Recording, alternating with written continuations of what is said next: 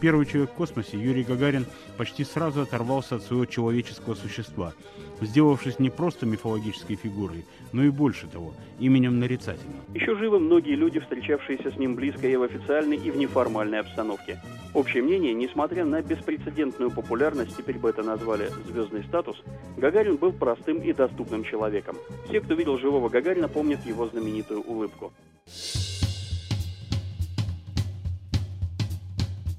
Вы слушаете подкаст русской службы радио «Свобода» Фанайлова, Вавилон, Москва. Меня зовут Елена Фанайлова. Здравствуйте. В этом подкасте я разговариваю с художниками, литераторами, музыкантами, людьми театра и кино о духе времени, о том, как искусство связано с современностью, политикой, военными конфликтами.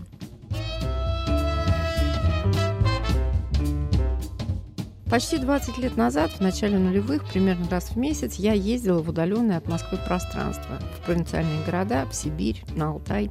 Там я встречалась с людьми культуры, чтобы понять, как место их жизни влияет на их сознание и как они видят политические и социальные перемены. Эти разговоры вошли в специальный цикл «Далеко от Москвы», который вы сейчас слушаете.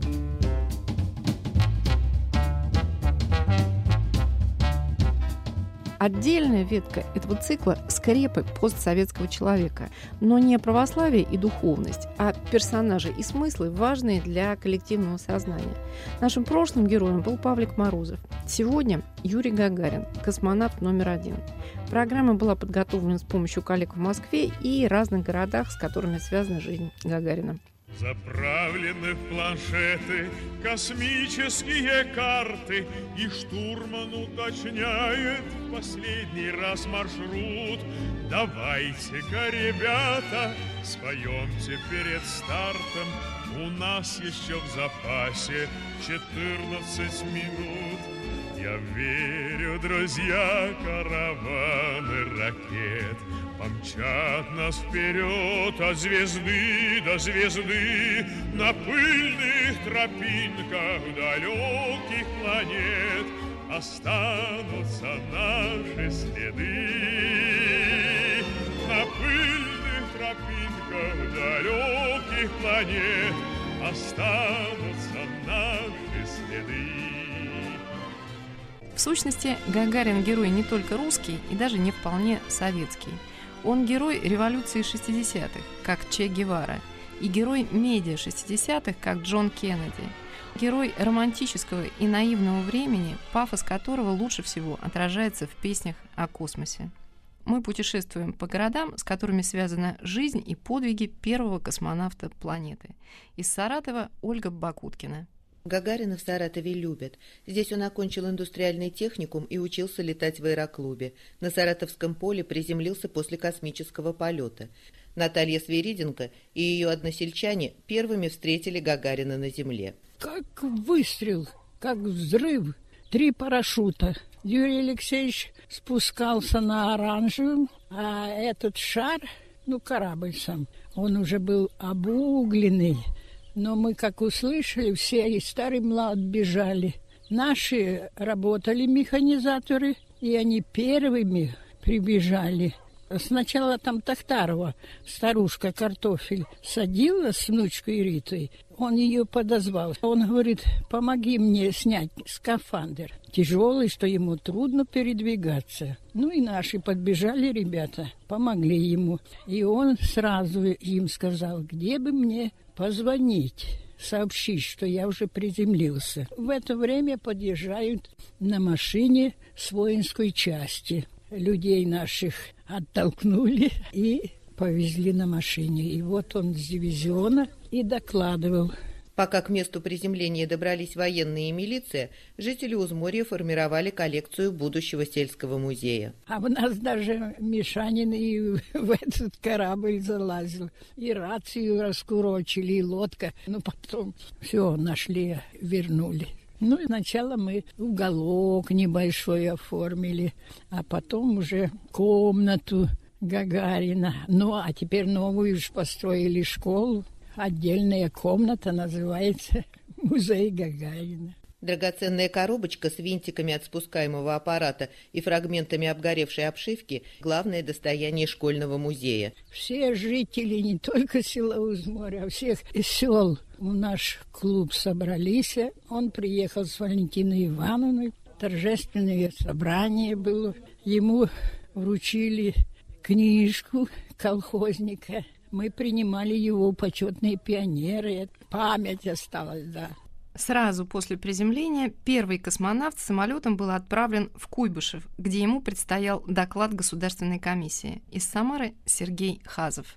12 апреля 1961 года начался для фотокорреспондента Куйбышевской газеты «За Родину» Виктора Лишенко как обычный рабочий день. Появляется самолет Ил-14. Все начальство абсолютно садится в машины. Сказал водитель, давай за ним. Если можешь, обгоняй, чтобы мы первые. Я не представлял, потому что до этого не показывали, как выглядит космонавт. Вот у меня задача была. Но сейчас будет спускаться с трапа. Называют майор Гаргарин. Значит, он еще в майорской форме в оранжевом костюме, еще старого образца шлемофон летный. Сделанные 12 апреля фотографии на следующий день обошли все газеты и журналы мира. Я даже видел большой журнал американский, и на всю страницу мой снимок там. Во всей печати мира мои снимки. Всегда с улыбкой. У меня другие кадры есть. Улыбка всегда. Доктор технических наук Георгий Катес в 60-е годы входил в отряд космонавтов как руководитель научной программы и близко знал Юрия Гагарина. Вот его воспоминания о Гагарине, каким он парнем был сразу после полета. Он не изменился. Он только стал, может быть, более общительный и более открытый. Провинциальный мальчишка, в общем, ну, хоть он летчик там и так далее, но вот когда он осознал, что на него легла вот такая глобальная обязанность быть первым космонавтом Земли. Он это осознал, он понял, что ему нужно учиться непрерывно. Я его наблюдал сразу после полета. Он был тогда немножко, конечно, ну, ошарашенный, что ли. Но он быстро очень вошел вот в эту роль всеобщего любимца и совершенно правильно ее исполнял. Он был абсолютно внутренне порядочный человек. Мы отдыхали вместе вот в Сочи. Там мы однажды с ним поехали в город, просто зашли в ресторан. И там какая-то женщина, пожилая, подошла к нему и как-то обомлела, когда он ее пригласил сесть. А потом они начали говорить. Ну, почти весь обед вот они проговорили таким образом. Хотя там желающих было довольно много. Чувство превосходства он никогда не проявлял ни в чем и ни при каких обстоятельствах. Сейчас вряд ли кто-нибудь найдется, кто мог бы высказаться о нем либо негативно, либо просто как-то безразлично. Если он э, для кого что-то делал, так только добро. В Оренбурге есть люди, которые знали Гагарина еще до полета в космос. Первый космонавт планеты закончил в Оренбурге училище военных летчиков. Татьяна Морозова. Музей космонавтики, как и школа юных космонавтов, держится на чистом энтузиазме директора музея Валерия Лежнина и директора школы однокурсника Юрия Гагарина Анатолия Быкова наше поколение энтузиастов уйдет, а вот преемников нет. А ведь в нашем музее экспонатов очень драгоценных много. Ведь история космонавтики начиналась с нашего училища. Есть в Оренбурге еще квартира-музей жены Гагарина Валентины Горячевой на улице Чечерина, 35. Жительницы этого дома Надежда Михайловна и Елизавета Ивановна очень хорошо помнят и Юрия Гагарина, и его жену Валентину. У меня даже помню. карточки ее есть. Она не, не хотела за него выходить. Еще нос гнула. Да. да, это я не знаю. Валька, да. Хороший парень был. Он уже слетал, и прилетели они где-то летом к матери откуда народ узнал, как все начали лезть и начали кричать «Гагарин, выгляни в окно!» В городе Омске живет человек, который близко знал Юрия Гагарина еще подростком, Татьяна Кондратовская. Только на следующий день после известия о полете Гагарина Леонид Романов узнал, что первый космонавт планеты – тот самый Юрка Гагарин, который жил с ним в одной комнате студенческого общежития. Вот когда объявили, буквально все аудитории в институте взорвались, выскочили и чуть ли не обнимают друг друга. Ну, майор Гагарин, майор Гагарин. Я на следующий день прихожу на работу, заскакиваю к ребятам техотдел. Они говорят, так ты ведь тоже кончал саратовский техникум? Ты Гагарина не знаешь? Я говорю, как не знаю? Юрку? Говорит, да, Юрий Гагарин. Ну-ка, давайте в газету. Говорит, да, конечно, Юр. Юрка. Юрий Гагарин играл в баскетбол, отлично учился и успевал вместе с другими подрабатывать грузчиком. Стипендии не хватало, вспоминает Леонид Филиппович. Вот Гагарин приходит после разгрузки цемента. Вся спина была в мелких кровоподтеках. Жара, подтечет, цемент впитывается, а потом мешки по спинке-то и лозят. А потом хоть и больно, все равно надо доработать. Баржу надо разгрузить, чтобы деньги получить. Будущие мастера профтехобразования не раз пытались искоренить мат. Давали обещание прекратим, прекратим. Но решили дать клятву. Написали текст присяги, клянемся там изгнать из речи мат и так далее. И кто нарушит эту присягу, пусть спухнет его голова от щелбанов своих товарищей. Что касается Гагарина, я просто не помню, чтобы его били. Вот честно. Для всех бывших однокурсников смерть Гагарина остается нераскрытой тайной. Разговоры доходили, что Гагарин очень часто и, может быть, где-то и злоупотреблял вот э, в разговорах то, что отмечал особые заслуги Хрущева в развитии космонавтики, и что отцом русской космонавтики практически является Никита Сергеевич Хрущев. А когда пришел Леонид Ильич Брежнев, недостаточно выделять стали средств на развитие программ, чтобы опередить американцев и первым высадиться на Луну. По-видимому, устные предупреждения не возымели действия, и спецслужбы решили прибегнуть, как говорится, нет человека, нет проблемы. Вот Гагарину предупредили, что они вместе с полковником Серегиным должны предстать по случаю присвоения им очередных воинских званий. Ну, кто-то Гагарину подсказал, что неплохо бы сбросить свет вес, у него жирок появился. А лучшим способом сбросить вес это было полетать на сверхзвуке. На следующий день э, была нелетная погода. Серегин запрещал ему. Гагарин настаивал, говорит, тогда и я с тобой полечу. Потом были публикации экспертов, что вот им не хватило там сколько-то секунд или доли секунд выйти из пике. Но все это, мне кажется, задним числом прячутся концы в воду. И еще один факт. До своей гибели он в течение достаточно длительного периода не уезжал за границу, значит, его не пускали. Доктор технических наук Георгий Катыс, близко знавший космонавта номер один, говорит о причинах гибели Юрия Гагарина. Только одно можно сказать, что то, что он не катапультировался, это его характеризовало. Самолетик-то был, прямо скажем, вшивенький у Тимик-15.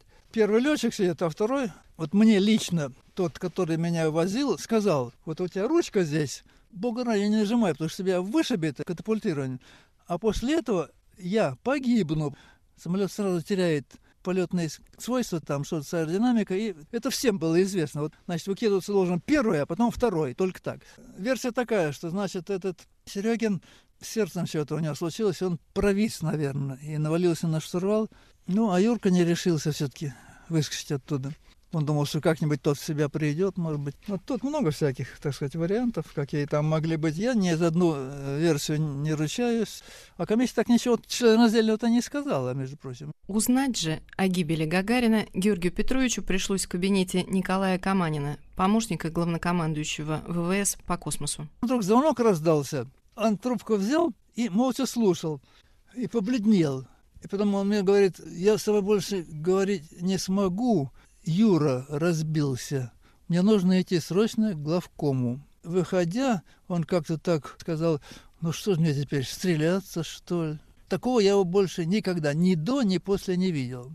Вот такой был финал у Юры. В кабинете Гагарина тихо, Тихо-тихо, часы не идут. Где-то вспыхнул тот пламенный вихрем И закрыл голубую звезду. Только тихо пройдут экскурсанты, Только звякнет за шторой луна, И плывет невесомым десантом Неоконченная тишина. Подлинные и мифические истории у Юрия Гагарина в цикле «Далеко от Москвы» из подкаста Фанайлова «Вавилон Москва». Звезды опять нам назначат свидание. Мы слышим разряды космических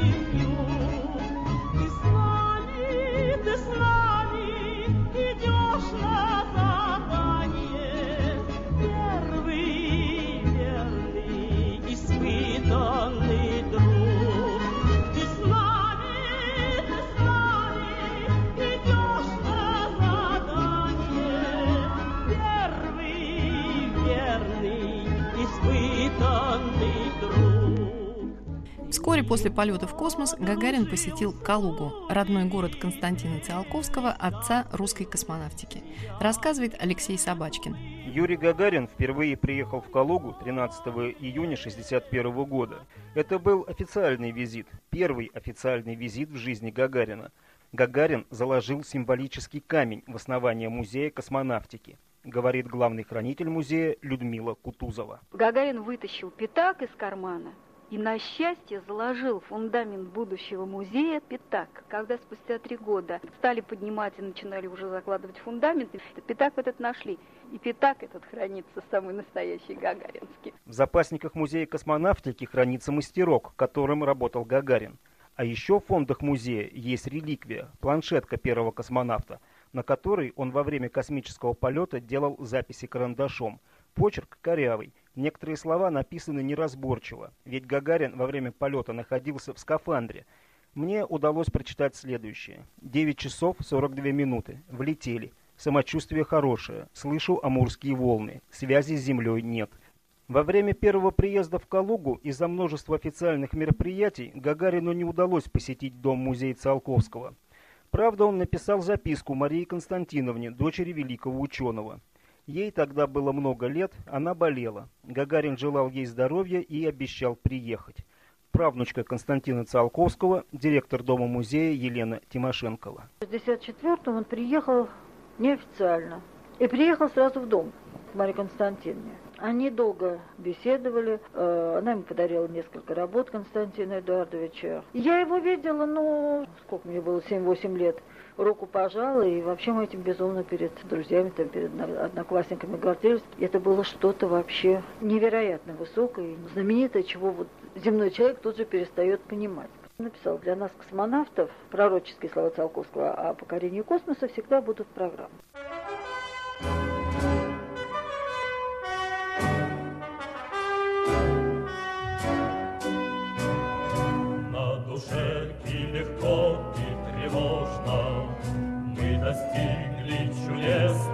программе.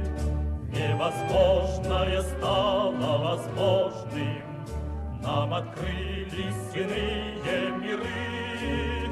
Только б мы их пределов достичь не смогли, Если б сердцем не слышали голос вдали.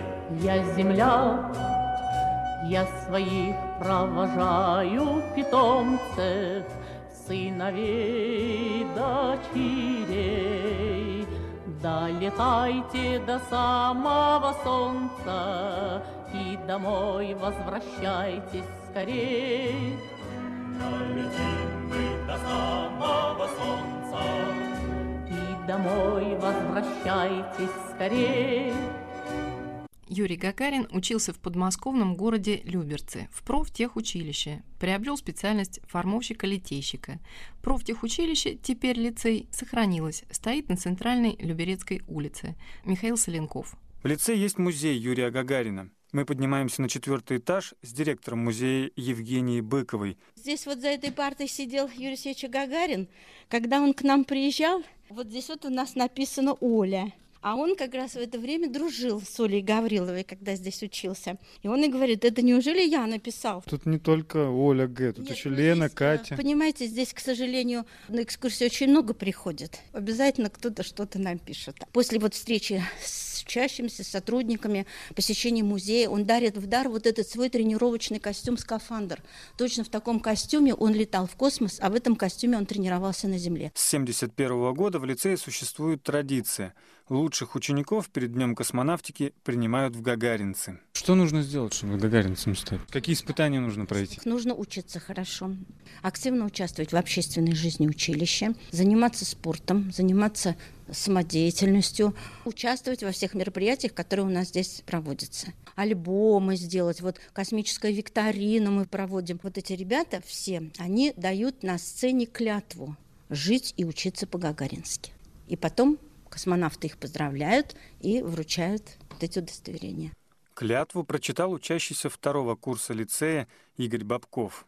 Я, учащийся профессионального или технического лицея номер 10 имени первого в мире покорителя космоса Юрия Алексеевича Гагарина, участвую в соревновании за присвоение почетного звания Гагаринец, торжественно клянусь дорожить званием Гагаринец, вырабатывать в себе волю, стойкость, учиться военному делу. Для меня нет высшей цели, чем служить родному народу. Клянусь, клянусь, клянусь.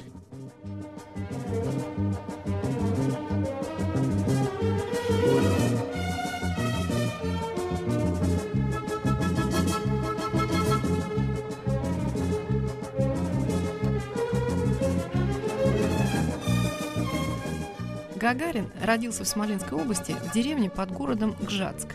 Город давно переименован в Гагарин. Смоленский корреспондент Григорий Пернавский. Захолустный городишко Гжатск своим процветанием в советские времена обязан всего лишь одному человеку – Юрию Гагарину. За неполные семь лет, что выпало ему прожить после исторического полета в космос, Гагарин превратился из простого улыбчивого парня в крупного общественного деятеля. Именно Гагарин стоял у истоков движения всесоюзных студенческих стройотрядов. Благодаря его поддержке именно Гжатск с 1968 года, переименованный в Гагарин, стал столицей этого движения. В Гагарине работал самый большой интернациональный стройотряд. После гибели Юрия Гагарина в течение двух пятилеток Совмин СССР дважды принимал постановление о развитии города Гагарина. И в наши дни все в Гагарине напоминает о человеке, чье имя теперь носит город. Памятник в центре гостиницы «Космос» и одноименный кинотеатр, мемориальный музей и бюст космонавта около него. Музей находится в доме, который в начале 80-х годов правительство подарило матери Юрия Гагарина Анне Тимофеевне. Там она и жила до самой своей смерти. Еще живы многие люди, встречавшиеся с ним близко и в официальной, и в неформальной обстановке. Общее мнение, несмотря на беспрецедентную популярность, теперь бы это назвали звездный статус, Гагарин был простым и доступным человеком. Он любил охоту, не упускал возможности сыграть в футбол и мог запросто, если это позволял жесткий распорядок, пропустить рюмку-другую с приятелями. Он помогал в решении бытовых проблем даже совершенно незнакомым людям. И, разумеется, хотя это и покажется штампом, все, кто видел живого Гагарина, помнят его знаменитую улыбку. Каждый год 12 апреля в Смоленске у бюста космонавта на проспекте его имени собирается небольшой митинг. На карте России есть город Гагарин и есть город Королёв, который носит имя легендарного генерального конструктора из воспоминаний профессора Георгия Катаса. Этот человек был весьма сложный, прямо скажем, Сереполович. Он осознал, что Гагарин – это самородок. У него с Гагарином были такие отношения, как буквально с родным сыном. Он просто его любил. Город Королёв расположен совсем недалеко от Москвы. Максим Ярошевский встретился с его молодыми жителями. В этом городе даже не так важна у нас фигура Гагарина. Гораздо больше, так скажем, культ личности Королева именно. Гагарин и так сам по себе звезда. Королев он наша, именно наша звездочка такая. Это Ольга Нестерова. Ей 17 лет, учится в одном из лицеев Королева. А вот что рассказывает о городе 20-летний студент-журналист Антон Филинский. Его переименовали из Калининграда в город Королев. Всесоюзный дедушка, да, у нас, по-моему, был Калинин. Впоследствии, так как Королев, наш великий академик, все-таки оказал большее влияние на развитие науки, его переименовали в Королев. Он получил статус наукограда. Была поставлена на въезде в город огромная ракета, находка, видимо, для, для западных шпионов. Меня Королев всегда поражал, потому что Вроде бы и не Москва, порой стоишь в пробке по часу, приезжаешь в Королев, понимаешь, что ты в Москве. Ну и, разумеется, как данность потому что Королев Наукоград три или четыре предприятия НИИ, научный институт, в котором, кстати, работала моя матушка, который выпускал различные части для двигателей космических ракет. РКК «Энергия», КБ «Химаш». Изначально, лет 15, наверное, назад, города Королев, насколько я знаю, тогдашнего Калининграда на карте не было. То есть город был полностью закрыт, как какой-нибудь Арзамас-16. Потом уже въезд открыли. В городе находится ЦУП. Я раза три там был, плотный контроль, охрана. Кстати, когда один раз я был, действительно выходили на связь с космонавтами.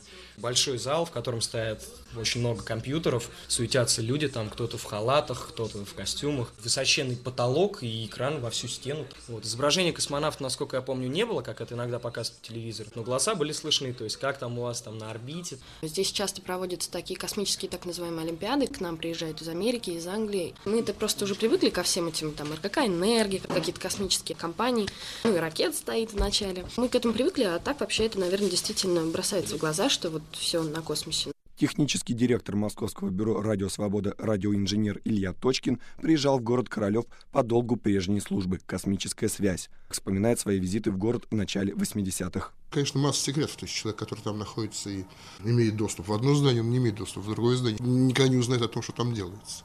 Я однажды совещался в кабинете Королева, тогда это как в церковь сходить, как выглядит э, кабинет Сталина, вот кремлевский. Вот примерно так выглядит 50-х годов дизайн. Ореховые панели, не ореховые панели, ну, дерево сукно. Там есть стол для совещаний здоровый, побольше бильярдного. А сейфа там, по-моему, как раз нет. Все это предприятие, это один большой сейф. Портрет Ленина там висел, там висел портрет Королева.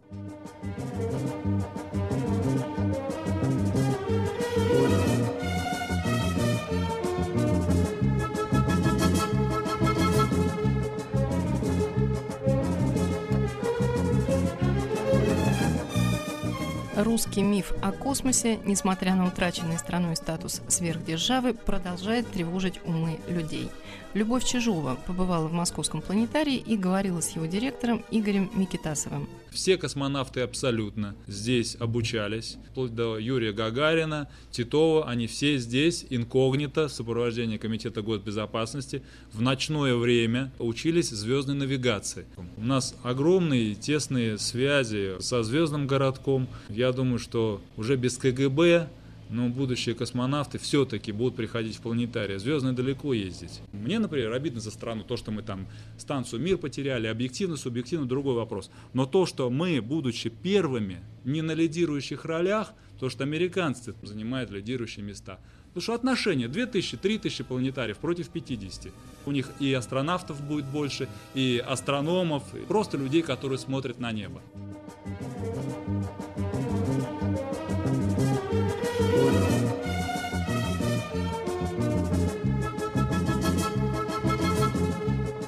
Итоги русской космической эпопеи подводит Петр Вайль. Первый человек в космосе, Юрий Гагарин, почти сразу оторвался от своего человеческого существа, сделавшись не просто мифологической фигурой, но и больше того, именем нарицательным. Евтушенко мог о хоккеисте Боброве написать «Гагарин шайбы на Руси», и было ясно, что речь не столько о первопроходстве, сколько об очень высоком качестве, превосходной степени вообще – на том уровне сознания закрепился весь сюжет освоения космоса. Это был род высшей человеческой деятельности. В самих образах космонавтов причудливо смешались народные запросы и религиозные каноны. С одной стороны, они были простыми парнями из соседнего двора. С другой, их окружала таинственность небожителей и высокие достоинства служителей культа. Их начисто лишили даже подобия недостатков и следует удивляться тому, что первым взлетел человек с дворянской фамилией Гагарин, а вторым с нерусским именем Герман. Смоленский крестьянин Гагарин утер нос своим однофамильцам князьям, а Титова отец назвал в честь пушкинского героя. Существовала даже особая мифология второго в мире космонавта. С Гагарином все ясно. Он с его плакатной улыбкой служил визитной карточкой, парадным портретом того, что тогда казалось прорывом на всех фронтах. Задумчивый, сдержанный, начитанный Титов стал кумиром интеллигентов. Гагаринский задор подкреплялся интеллектом. Такой союз выглядел куда более нерешимым, чем тот из советского гимна. Время показало беспочвенность связанных с полетами надежд. По крайней мере, на той одной шестой суши, которая превратилась в одну седьмую, а еще до того проиграла и космическую гонку. Это дело вообще превратилось в профессиональное занятие, утратив и романтический ореол, и ту социальную нагрузку, которую на него напрасно возлагали. Другая эпоха, другая страна. В последние годы космические новости сместились к концу телевыпусков и на третьей полосы газет. Только катастрофа или ее опасность выводит космос на прежние места. Но важнее утрата доверия к рациональному, научному знанию и его практической пользе. Американский президент Джонсон в 60-е сказал – если мы способны послать человека на Луну, то можем помочь старушке с пенсией. Оказалось, что такой прямой зависимости нет. Если не в Штатах, то в державе соперницы. Космос космосом, а старушки старушками.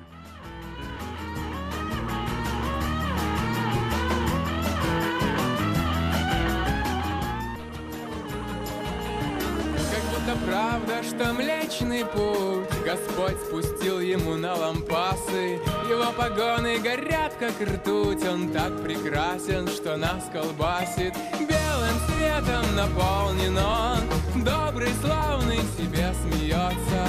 Душа его как полигон тепло, и ей поется жизнь. Била, била, да.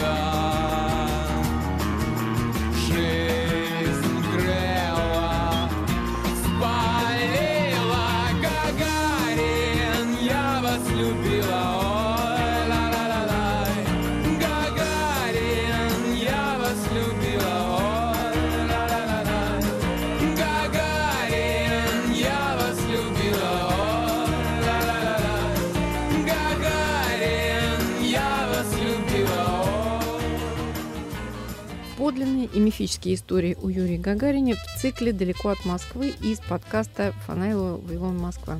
Остается добавить, что три героя этой передачи – Петр Вайль, Илья Точкин и Георгий Катес – уже ушли из жизни. А образ Юрия Гагарина в этом году затмила Валентина Терешкова, объявившая всенародное обнуление. Нас можно слушать в приложениях Apple, Google и в Яндекс.Музыке, а также на сайте Радио Свобода в разделе «Подкасты». Подписывайтесь на нас, ставьте оценки. А в Apple подкастах жду ваши комментарии. Пока-пока.